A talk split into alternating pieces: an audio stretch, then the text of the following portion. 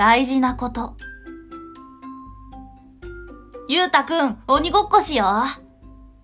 大地くんが鬼ごっこに誘ってくれた。僕はしない。だって、捕まって鬼になったら嫌だもん。ゆうたくん、一緒にゲームしようよ。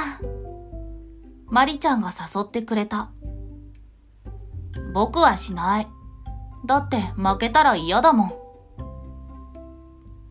さあ、今から楽器の練習しよう。みつき先生が言った。僕はしない。だって難しいんだもん。ゆうたくん、みんなと一緒にしたら楽しいよ。なんでしたくないの？みつき先生は優しく言った。だって難しくて上手にできないんだもん。失敗するの嫌だから。みつき先生はニコッとした。大丈夫。上手にできなくていいんだよ。やってみようとする気持ちが大事。みつき先生はそう言った。やってみようとする気持ち？やってみようと挑戦することがかっこいいのよ。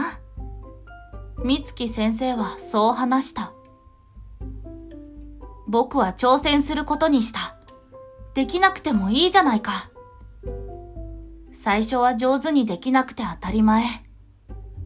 毎日練習したら楽しくなってきた。鬼ごっこもやってみた。